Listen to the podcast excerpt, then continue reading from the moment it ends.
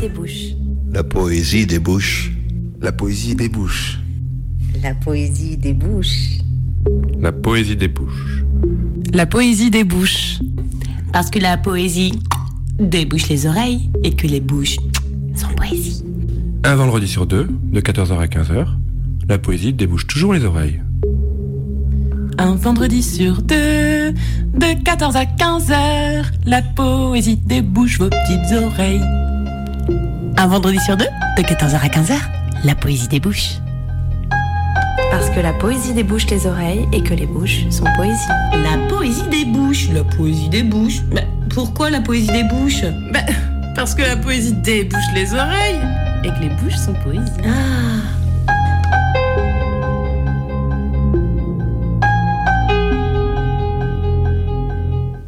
Bonjour à toutes et à tous, bienvenue dans la Poésie des Bouches, l'émission où s'aventure la littérature.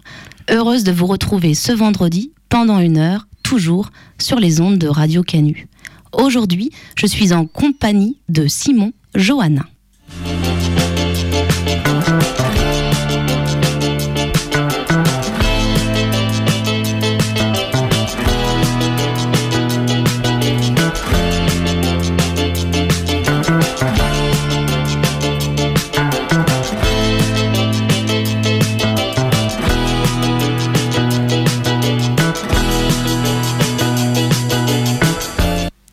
Commencer cette émission, j'ai choisi de vous lire les premières phrases du roman de Bret Easton Ellis, Moins que zéro.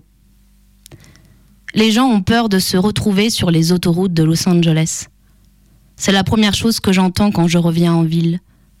Blair vient me chercher à l'aéroport de LA et marmonne ça pendant que sa voiture gravit la rampe d'accès. Elle dit Les gens ont peur de se retrouver sur les autoroutes de Los Angeles. Cette phrase ne devrait pas m'ennuyer, mais elle s'incruste désagréablement dans mon esprit.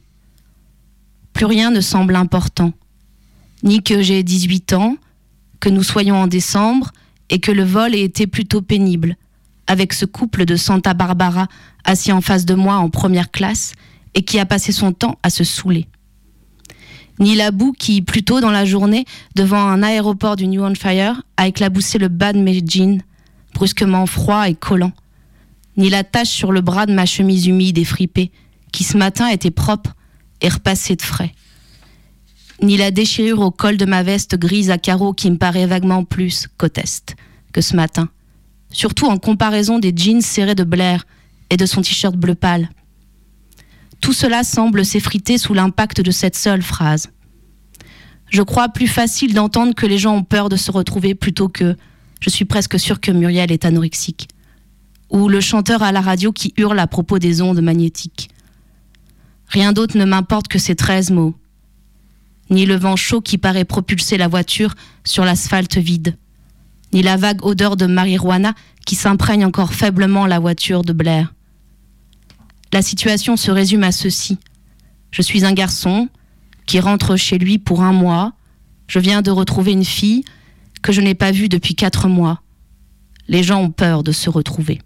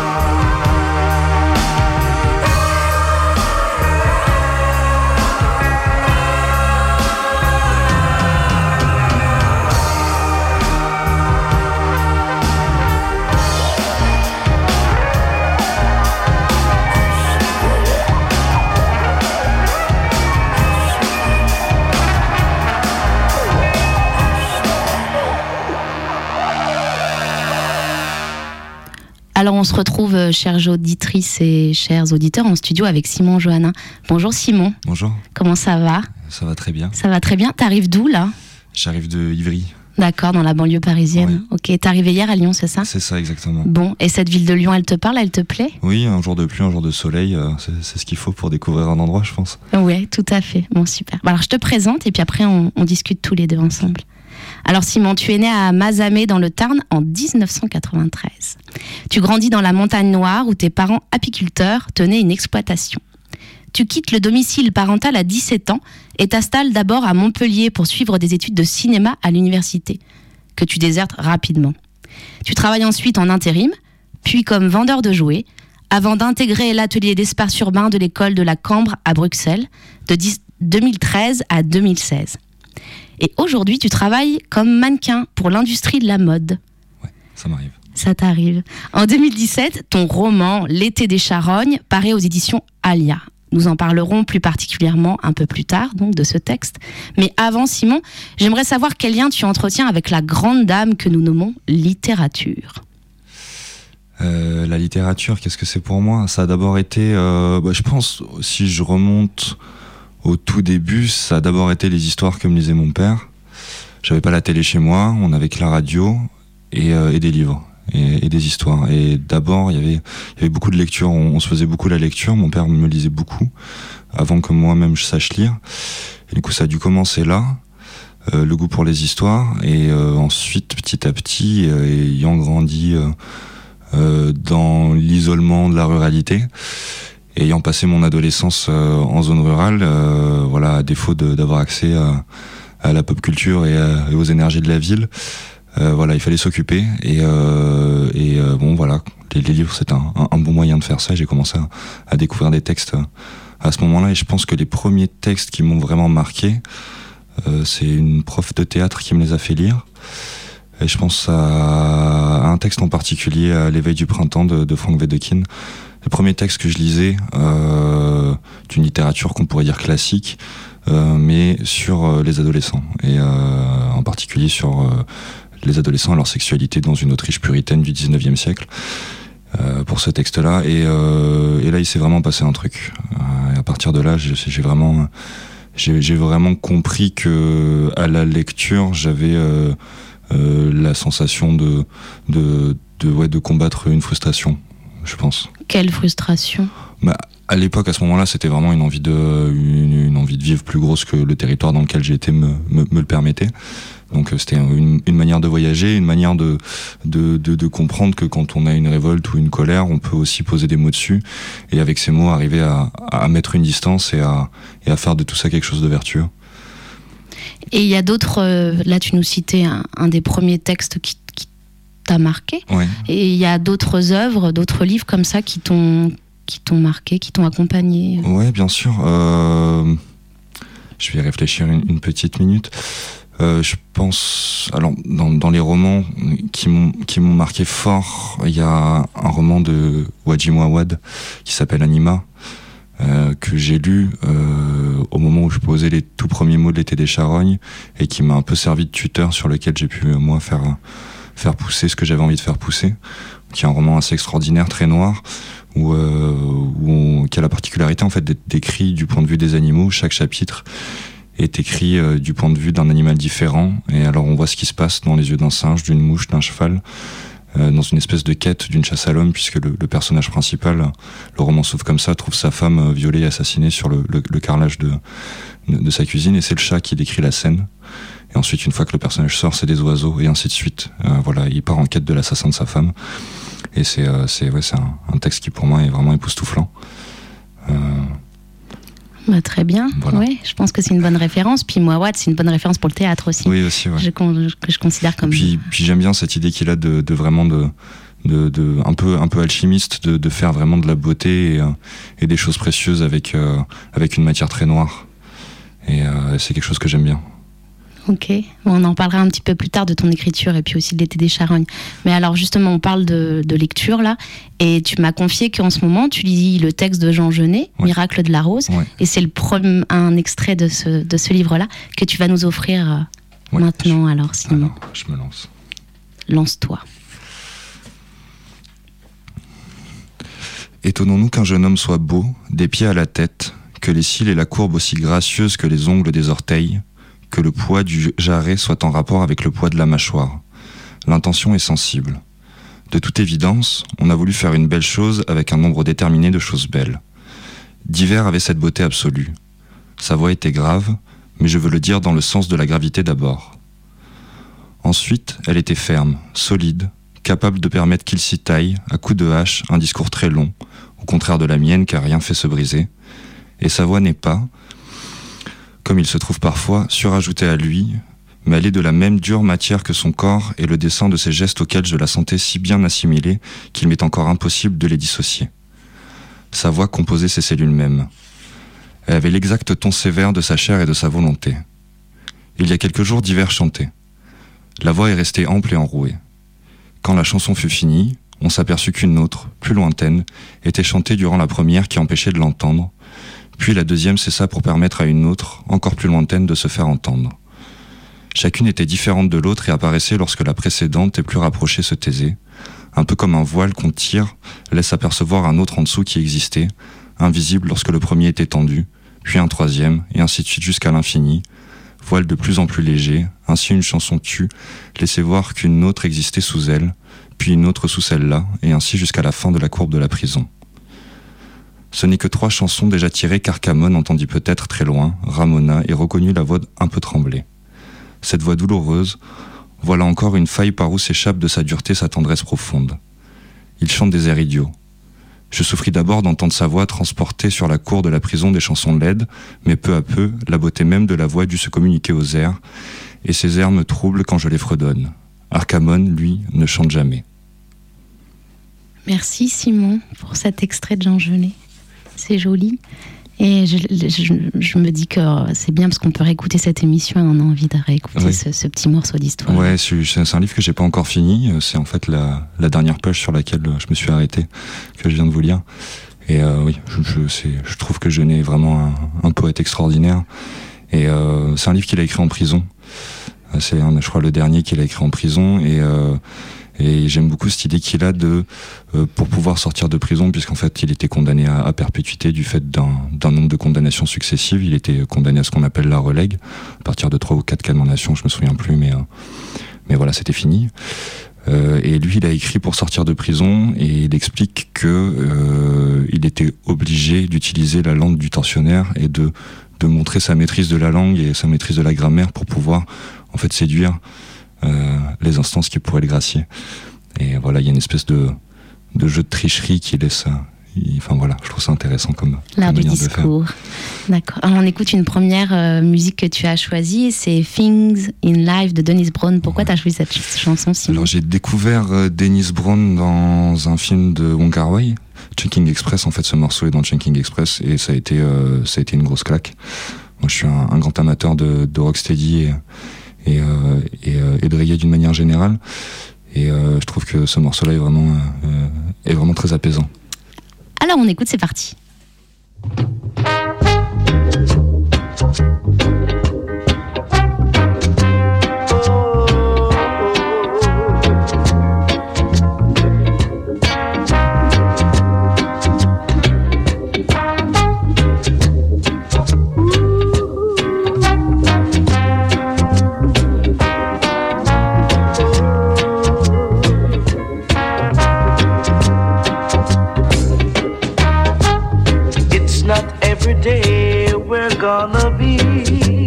The same way.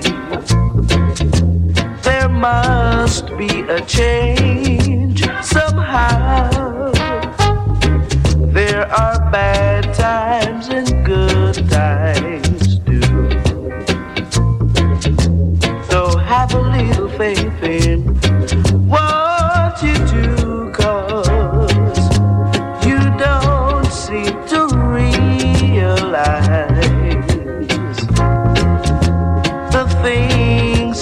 got to face in life.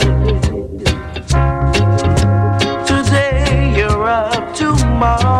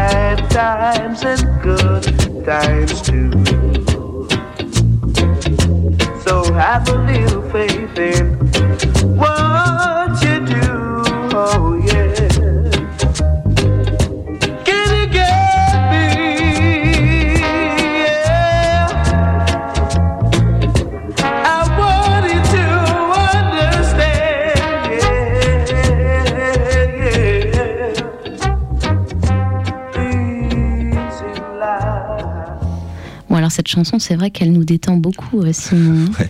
C'est chouette, merci. Alors maintenant, j'aimerais euh, t'interroger un petit peu plus sur l'écriture et te demander si l'écriture pour toi, c'est une affaire viscérale, circonstancielle.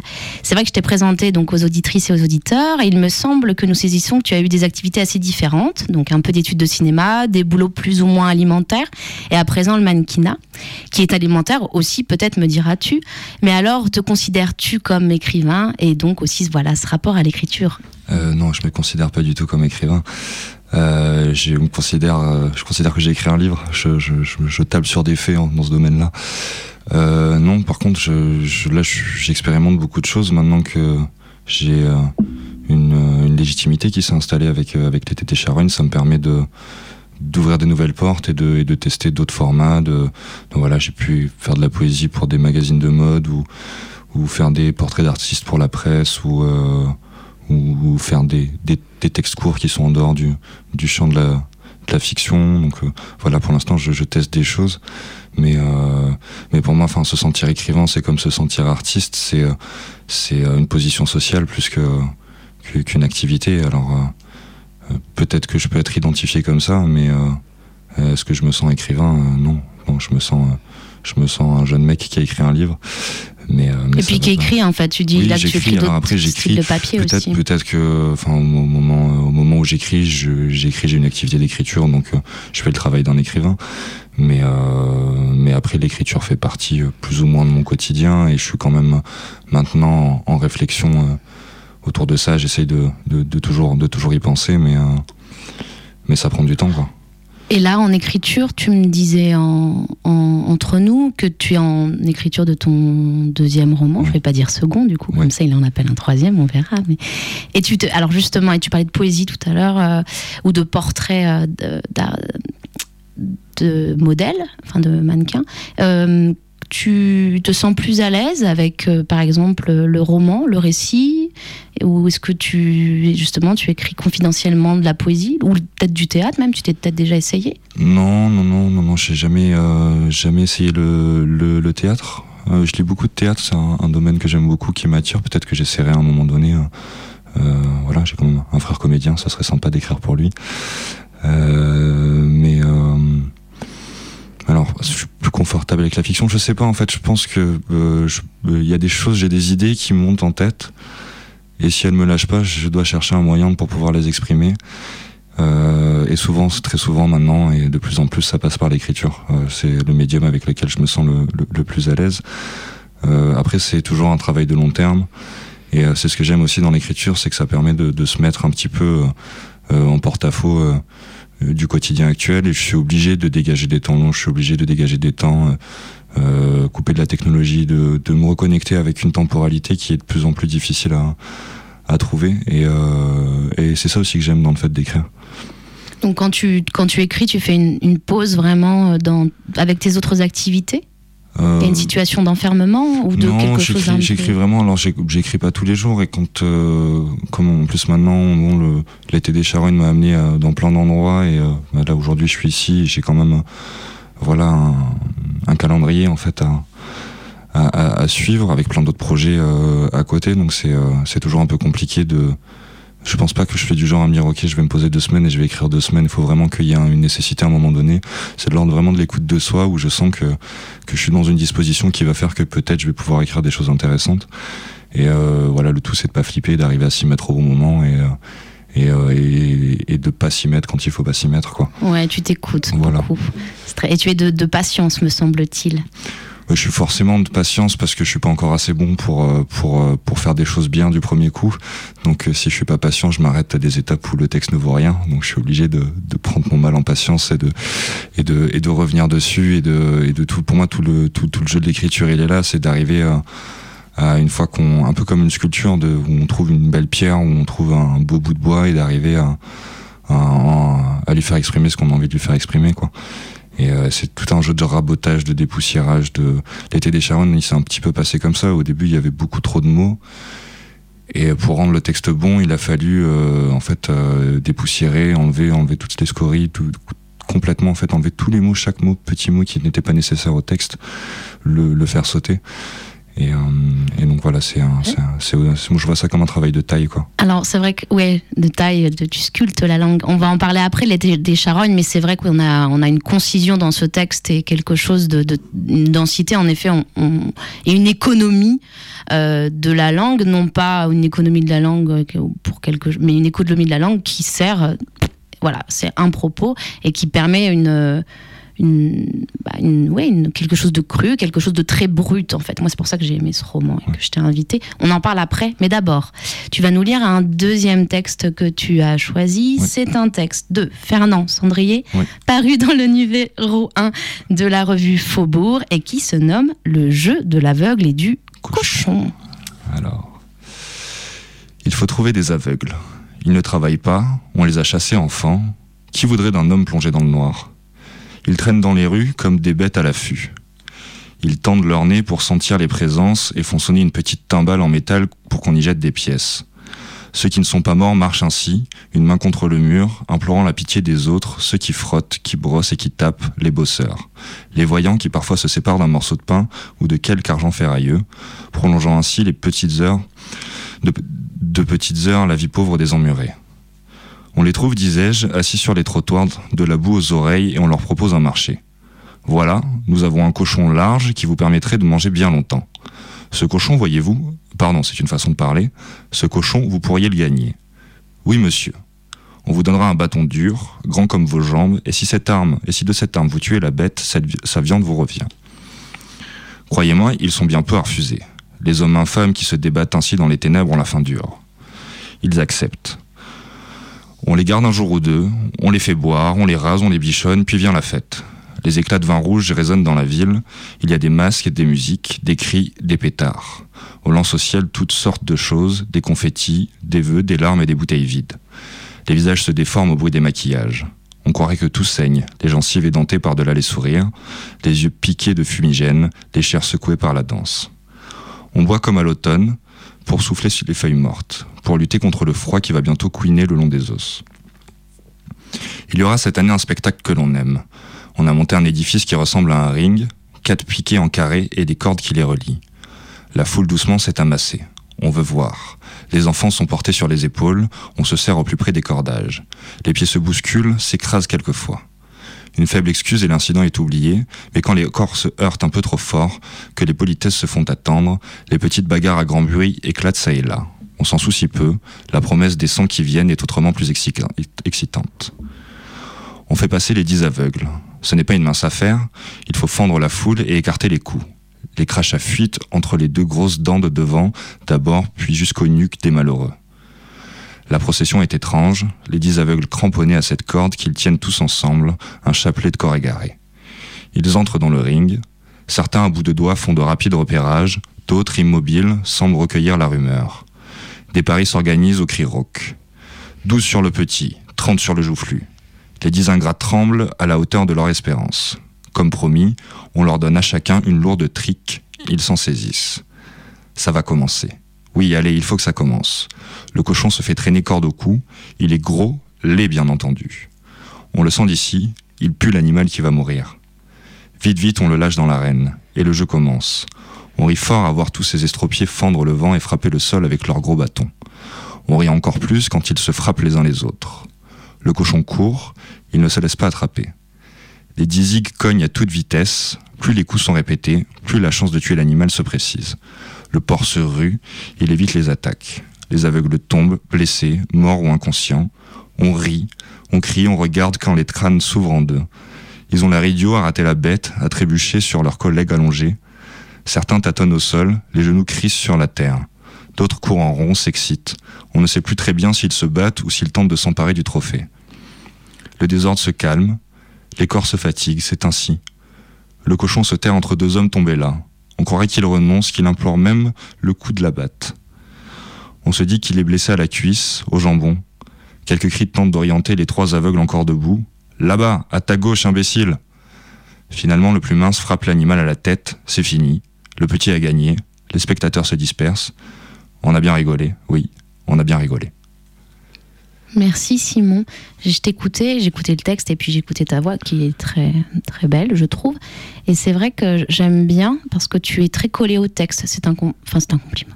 C'est une, une remarque. Tu es très collé au texte. Ça veut dire que il y a pas d'ajout, il y a pas de fioriture. C'est très de toute façon, je pense que je sais pas faire. Si, si, j'essaye d'en rajouter, je, me perds dans ce que je lis, alors je reste. Ah, j'essaie de rester concentré, ouais. Ah oui, mais c'est très agréable, je trouve, et tu sers très bien ce texte, en tout cas. Donc, euh, merci beaucoup, euh, Simon. Alors, on écoute la seconde musique que tu as choisie.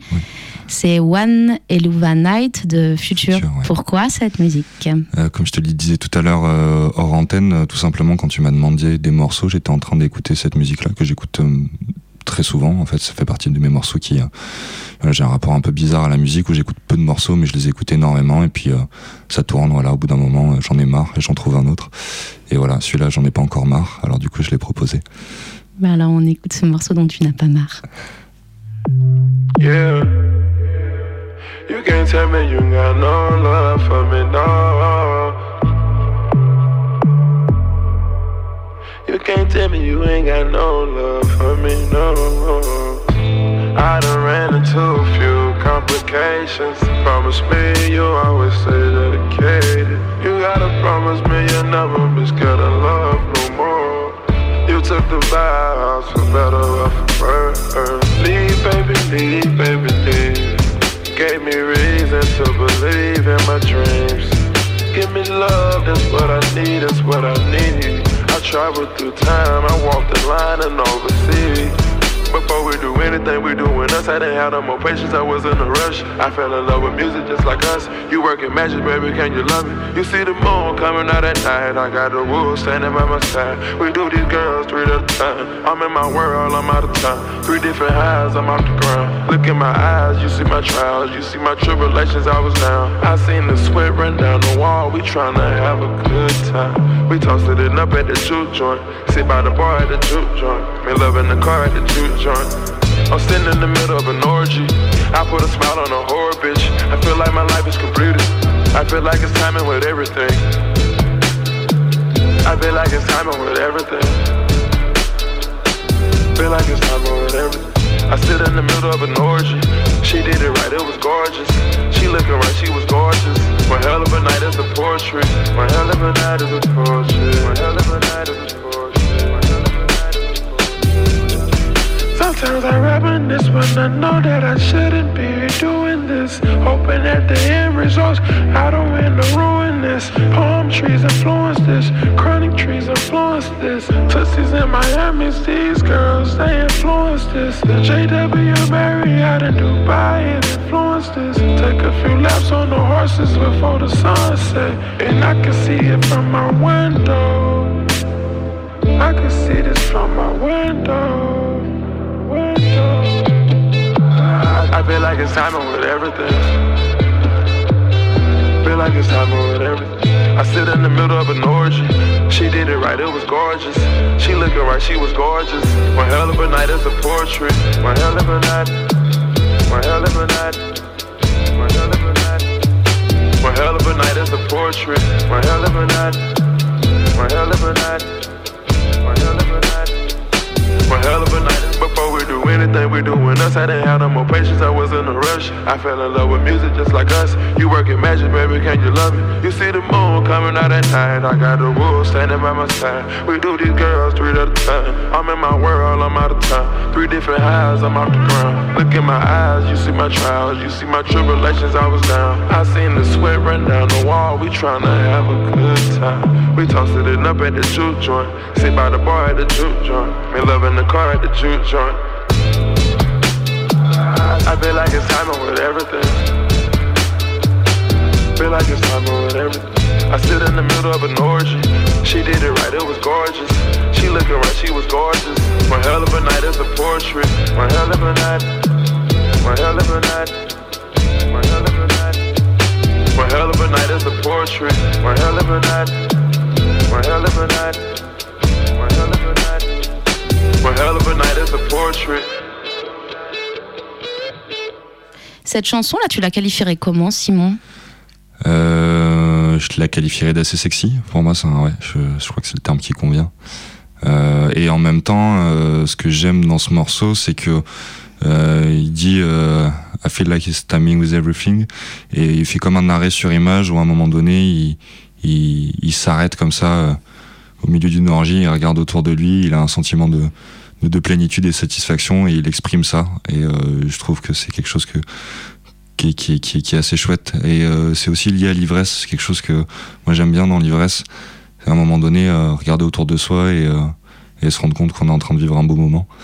Voilà. Bon, bah, c'est plein de, plein de good vibes, tout ça, Simon. Ouais, Ouais. j'aime bien, j'aime bien. Je préfère être détendu que. Je me sens assez calme aujourd'hui, alors euh, j'ai choisi des morceaux euh, qui, qui étaient dans, dans, dans l'humeur, quoi. C'est cool parce que cette émission, c'est plutôt une émission calme et on est là pour se détendre. Donc c'est très bien, tu es complètement dans l'atmosphère. Alors ton roman, L'été des Charonnes, a été accueilli par la critique comme un texte qui bouscule les conventions littéraires. C'est ce que j'ai lu. Rien que ça. Ce que je dirais aussi, surtout, c'est qu'il bouscule la langue. Et c'est vrai qu'elle est, cette langue, ta langue, elle est, se présente comme crue, vulgaire aussi, on précise. Alors, le narrateur est un jeune garçon qui dépeint sa famille sans filtre. Une famille qui est isolée dans un lieu, un nulle part, nommé La Fourrière. Un univers que je dirais violent, crasseux, poisseux, dégoûtant. Et il y a beaucoup de bidoches, à foison, des orgies sanguinaires et des alcools pour s'enivrer. Voilà comment je présenterai un petit peu ton texte. Ouais, c'est très juste. Alors, ton histoire, j'aimerais savoir cette histoire. Comment elle t'est venue? Est-ce que tu avais une idée précise de ce que tu voulais dire? Et puis surtout, est-ce que tu peux raconter aux auditrices et aux éditeurs ce que tu as voulu raconter ou est-ce que tu peux nous parler de ce texte pour leur donner envie de- d'aller le lire, de le prendre dans la bibliothèque ou de l'acheter en librairie? On s'en moque, mais nous en parler de ce texte. Oui, alors euh, en fait, l'été des Charonnes, ça a commencé, euh, ça a pas commencé par des mots, ça a commencé par des images. Euh, au moment où j'étais étudiant en art à, Bruxelles, euh, dans le cadre d'un- bête exercice de photographie, je suis redescendu avec euh, ma copine qui est photographe chez moi, euh, voir un copain en fait qui venait de reprendre la ferme de ses, de ses parents, qui venait de s'installer en, en tant qu'agriculteur après, euh, après avoir passé euh, quelques temps en Afrique. Et euh, en fait, on a fait des images. Alors, c'était une période assez particulière parce que c'était le moment de l'agnelage où, euh, où les agneaux naissent. Donc, il y a quelque chose comme ça d'assez christique. Donc, c'était au mois d'abord au mois de janvier, puis au mois d'avril, il y avait de la neige aux deux moments. Donc, voilà, cette espèce de, de, néon dans la ferme avec une mise à bas et des petits agneaux immaculés. Et en fait, il y a beaucoup de mornay euh, à ces périodes-là. Donc, euh, il y a des petits tas de charognes euh, qui, là, traînaient dans le poulailler. On a fait aussi des images de ça. Alors, il y avait quelque chose d'assez troublant parce que c'est à la fois triste parce que les agneaux sont des animaux qui sont, vraiment très très mignons. Un agneau qui vient de naître, c'est quelque chose de, vraiment très très mignon. Et, euh, là, ils étaient toujours très mignons, mais avec les yeux bouffés par les poules. Euh, donc il y avait quelque chose comme ça, d'espèce d'une euh, d'une d'une douceur violente ou euh, d'une violence douce, enfin quelque chose qui comme ça d'un peu d'un peu troublant. Et en fait, on a fait des images de ça, on a fait des images du, du territoire qui, qui qui est assez similaire à, à celui d'été des Charognes, voilà, qui est très minéral, très sombre, avec des des forêts de sapins, euh, peu de lumière, beaucoup d'étoiles la nuit.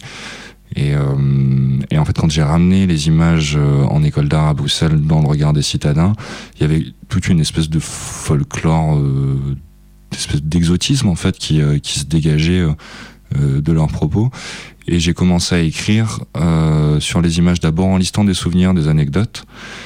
Et voilà, en fait, je me suis dit, il y y y a un truc à trouver entre, entre ce que je, moi je sais du territoire, les images, et ce que les gens voient des images. Donc ça, c'était vraiment les, les premières choses. Et après, j'ai noté des anecdotes. J'ai écrit la fin du livre parce que j'étais j'ai été dans cette idée de vouloir un peu réfléchir sur qu'est-ce que c'est que le monde animal et qu'est-ce qu'on partage en tant qu'être humain avec le monde animal. Enfin, où se situe le, la frontière? On sent bien qu'il y a un seuil. On sait que on est dans un espace commun et qu'on a conscience les uns des autres parce qu'ils ont des yeux et qu'on a des yeux et qu'on se voit.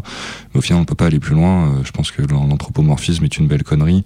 C'est, euh, c'est, euh, pour moi, il y avait plus, c'était plus cette idée de d'essayer de retrouver une, une magie et une, une portée euh, naïvement chamanique du rapport à, à l'enfance et euh, enfin de l'enfance au monde animal.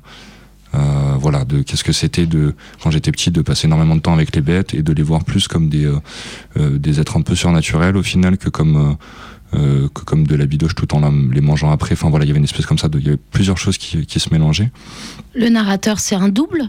Non, c'est pas un double. Après, euh, une fois que j'ai trouvé les grandes lignes, je voulais pas. C'est pas du tout un roman d'autobiographie. Après, il y a des choses qui sont, euh, et ça se sent à la lecture, euh, voilà, qui sont quasi documentaires sur sur les gestes, sur la description du territoire, sur le rapport au temps, sur sur la nature, sur tout simplement le, champ lexical de de, la ferme et, de la campagne. Et puis puis tout ce qui est tout ce qui est lié à ça, euh, la MSA, enfin voilà tout tout tout en fait toute cette artisanat. Euh, et en fait, les thèmes que je voulais traiter quand j'ai commencé à écrire, je me suis dit, alors d'abord, il y avait la question de la forme de la langue. Euh, avant tout, j'ai trouvé la langue avec laquelle je voulais, euh, je voulais parler, et je voulais qu'on sente, on suit le narrateur sur environ, j'estime une dizaine d'années, même si il n'est pas nommé, il n'a pas d'âge, mais voilà, on, on suit du bout de l'enfance jusqu'au au, au bout de l'adolescence. Euh, Son langage, qu'avec le temps, avec, euh, avec son accomplissement, euh, au fur et à mesure qu'il grandisse, on sent son langage évoluer, on sent qu'il attrape des mots et qu'il pose petit à petit un autre regard sur son, sur son entourage et sur son univers. Et euh, je voulais aussi montrer qu'avec une langue qui est propre à l'enfance, qui est euh, parfois euh, à outrance ultra grossière, etc., on peut avec des mots simples arriver à dire des très belles choses et à faire naître une poésie de d'en- d'endroits ou de zones où, où on l'attendrait pas spécialement, quoi. Euh, donc c'était un, un peu ça. Et je voulais aussi, euh, dans les grandes thématiques euh, qui traversent le roman, c'était évidemment le, rapport à l'enfance et au, monde animal, et le rapport à l'enfance à cette violence qui est inhérente au, rapport animal, puisque c'est toujours en final un système d'exploitation. La finalité étant que malgré la relation qu'on a avec eux, à la fin on les égorge et on les mange. Et, et voilà, et je voulais, je voulais replacer tout ça dans le regard d'un enfant et le redire en toute simplicité en fait. D'accord, je pense que t'en parles bien. Et puis que... Donc on, on laissera les auditrices et les auditeurs euh, le découvrir sans que tu nous le lises aujourd'hui. Mais juste, euh, voilà, le- vraiment le, le découvrir avec leur, leur, euh, leur regard de lecteur. Et Est-ce que je peux te demander le, le deuxième roman qui est en écriture? Tu, tu nous dirais de qu'est-ce que tu fouilles ou c'est top secret? Non, c'est pas top secret, je peux en dire deux mots. oui, juste. Euh, en fait, l'été des charognes, c'est principalement une enfance en milieu rural, même si sur la fin du texte, le narrateur grandit, fait d'autres expériences, vit une espèce de, dérive hallucinée, euh, euh, voilà, sous, sous l'emprise de, de, divers drogues. Et je laisse le narrateur dans un état de perdition en milieu urbain. Et en fait, je, pour le deuxième roman, qui n'est pas du tout une suite, euh, puisque les personnages seront complètement différents et, et l'univers complètement différent, le, le seul rapport, c'est que je vais prendre des personnages à l'âge où j'ai laissé ceux de l'été des charognes, donc entre, j'estime, 17 et 20 ans environ, et euh, je vais les prendre en milieu urbain. Voilà, donc euh, c'est qu'est-ce que c'est qu'est-ce que c'est que de vivre une jeunesse euh, et une jeunesse précaire, débrou- débrouillarde et, voilà, enfin la, découverte de du salariat, de ces choses-là. Enfin, j'ai plein de thèmes qui, me traversent, mais en, deux mots, c'est vraiment ça. C'est vraiment, c'est une jeunesse urbaine, quoi, en fait, tout simplement. Alors l'urbain, c'est tellement large. Ouais. Mais ok. Une jeunesse en ville. D'accord. Non, non, non, non, mais ce que je, je pense au. Enfin bon. Mais ok. Bon, bah, déjà, déjà on, a changé de territoire, donc on a hâte Ouais. de, de lire Mais ça. de toute façon, le, enfin, le, le territoire, est- et pour l'été des charognes et pour le reste de mon travail d'une manière générale, il est vraiment euh, hyper important. Enfin, c'est d'abord la, euh, la base. L'été des charognes, c'est un livre que j'ai écrit en, en projetant des personnages dans un territoire que je connais. J'ai un peu utilisé en fait euh, les terrains de mon enfance comme le décor d'un film. Et, euh, et du coup, du coup, c'est quelque chose qui, euh, est hyper présent. Et comment, euh, quel rapport on a au territoire, comment le territoire nous façonne. Ne serait-ce que l'accès à la lumière. Est-ce qu'on a du soleil ou est-ce qu'on n'a pas du soleil? Ça change beaucoup de choses. Tout à fait, Simon. Je pense que, je- personnellement, je suis d'accord avec toi et je pense que beaucoup d'auditrices et d'auditeurs entendront ça, surtout en étant à Lyon dans, dans un, une surface urbaine très dense, dirais-je. Alors, on va écouter le morceau de Mélissa Lavo, Nan von Bois.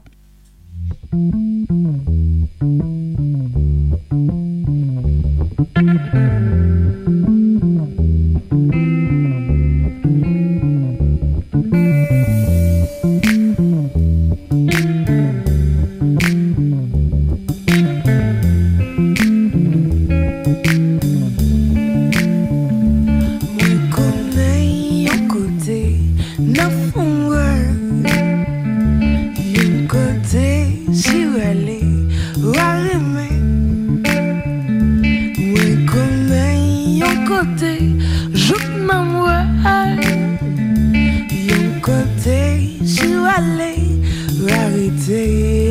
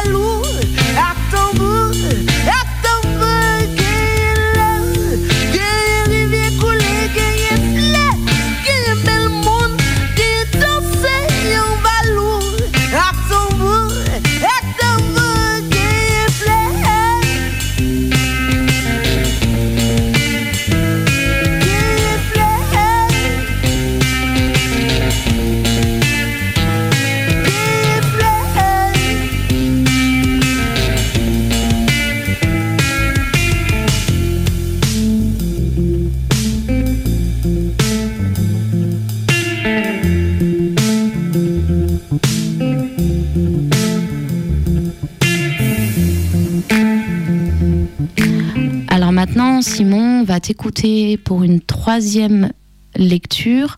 C'est le début du texte de Jean Dubuffet, Asphyxiante culture, et tu me dis que c'est ta lecture du moment en fait. Enfin, tu, l'as à peine commencé, m'a- m'as-tu dit Oui, en, fait, je l'ai même pas commencé. Je l'ai euh, acheté hier euh, au Bal des Ardents où je faisais la, rencontre et j'ai lu dans une revue en fait. euh, je sais même plus le nom de la revue. Je enfin, un truc que j'ai feuilleté quelque part, euh, le bout de texte que je vais, je vais lire là, et, euh, et j'ai trouvé ça, euh, j'ai trouvé ça assez intéressant.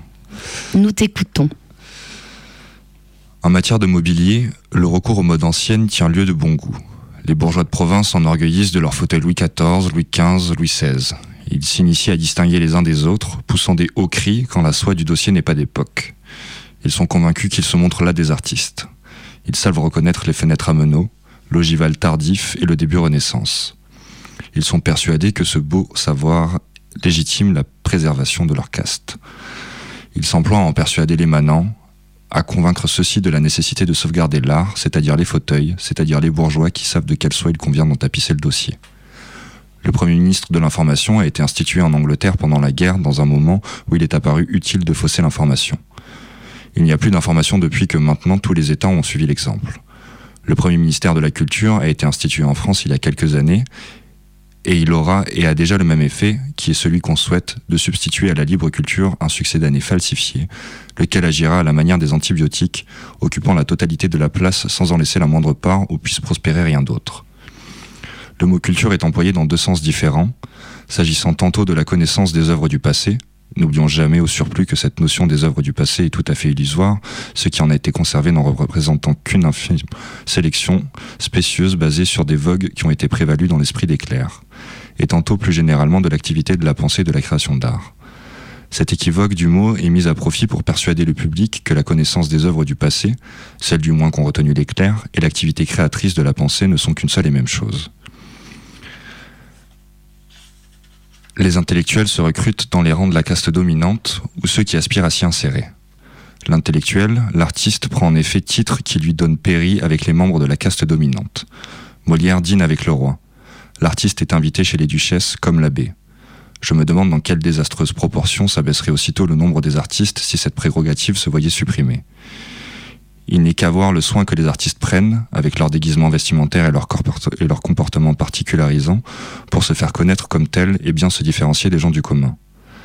De même que la caste bourgeoise cherche à se convaincre et à convaincre les autres de que sa prétendue culture, les oripeaux qu'elle part de ce nom, légitime sa préservation, le mode occidental légitime aussi ses appétits impérialistes par l'urgence de faire connaître aux nègres Shakespeare et Molière. Merci Simon. Alors qu'est-ce qui te plaît euh, dans ce début?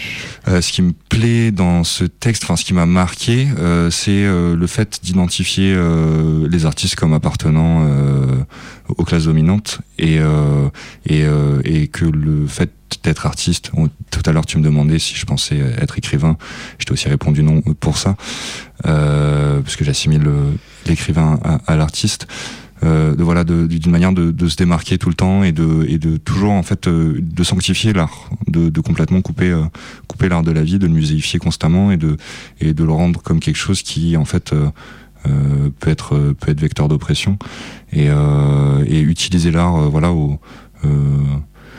à, en fait, à son propre profit pour s'élever soi-même, pour pour accéder à pour, pour accéder euh, à du pouvoir tout simplement. Oui. Voilà, il y avait des, il y avait des pièces qui, euh, qui, qui me plaisaient et puis aussi euh, euh, comment on sélectionne l'art, qu'est-ce que c'est l'art, enfin, qu'est-ce que c'est que la culture, à quel moment, par qui c'est légitimé et, euh, et où est la frontière quoi. Donc toi, tu ne considères pas euh, l'art comme au-dessus des hommes ou l'artiste comme au-dessus du commun? Ou non, je t'interroge. Hein. non, enfin moi j'ai un peu du mal avec euh, avec cette idée, euh, en tout cas pour les artistes vivants, euh, qu'il faut euh, séparer euh, la production de l'artiste et que et voilà, enfin il y a un moment donné où on, on, fait partie, on fait partie du monde des vivants, on fait partie, enfin voilà, il y a pas de, moi je vois pas de différence. J'ai des amis par exemple qui sont artisans, qui sont bijoutiers, menuisiers, etc. Euh, je vois pas de différence entre leur travail et le mien. c'est juste, voilà, c'est faire quelque chose de ses mains et c'est juste faire des choses et voilà qu'on qu'on écrive ou ou qu'on danse ou qu'on qu qu fabrique des chaises, euh, on peut. Euh, ou du bon pain. Ou du bon pain, oui, exactement. Euh, voilà, il n'y a pas de. Enfin, pour moi, tout ça est assez flou en fait. Je trouve pas que ce que tu dis soit ouais. flou et je trouve que c'est très pertinent et intéressant. Voilà, nous laisserons nos auditeurs et auditrices faire leur. Mais en effet, on peut se demander si nous, peut-être tout simplement, nous sommes tous euh, dans nos mains, il y a des potentialités de création et qu'elles soient de l'ordre spirituel, enfin de l'esprit, qu'elles nous viennent de l'esprit ou qu'elles soient vraiment collées à la terre ou collées aux matériaux. Oui, bah, je, oui, oui, je, voilà, je crois qu'on est assez d'accord, Simon. Alors, puisque nous sommes d'accord, nous allons écouter une très belle chanson de Ricky Hollywood, fit Bertrand Burgala, L'amour peut-être.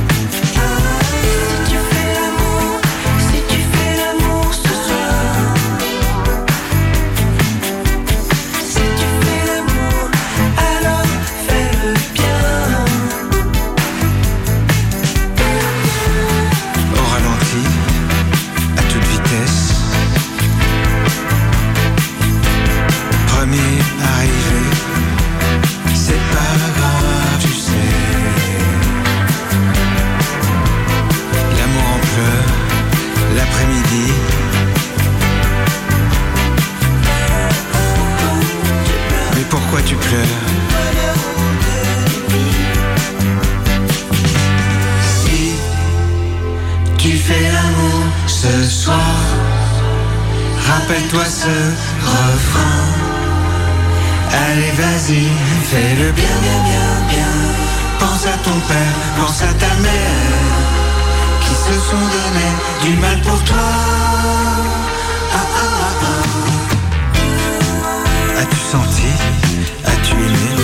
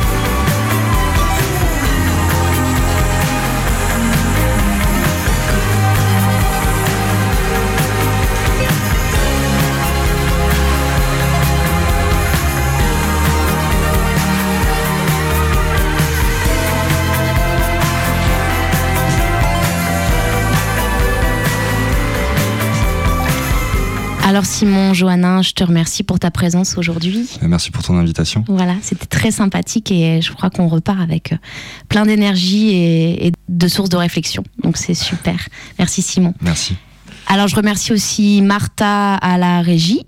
La prochaine, c'est le 27 avril. On fait une petite pause. On prend un peu de vacances pendant les printemps.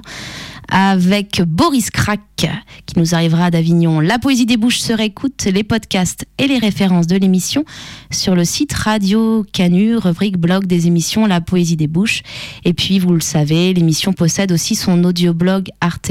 Voilà, je vous embrasse. Beau week-end et à bientôt bel échantillon Pour l'être humain, y a-t-il plus céleste que cela? Une voix. Et ce son-là suffit pour naître. La poésie des bouches.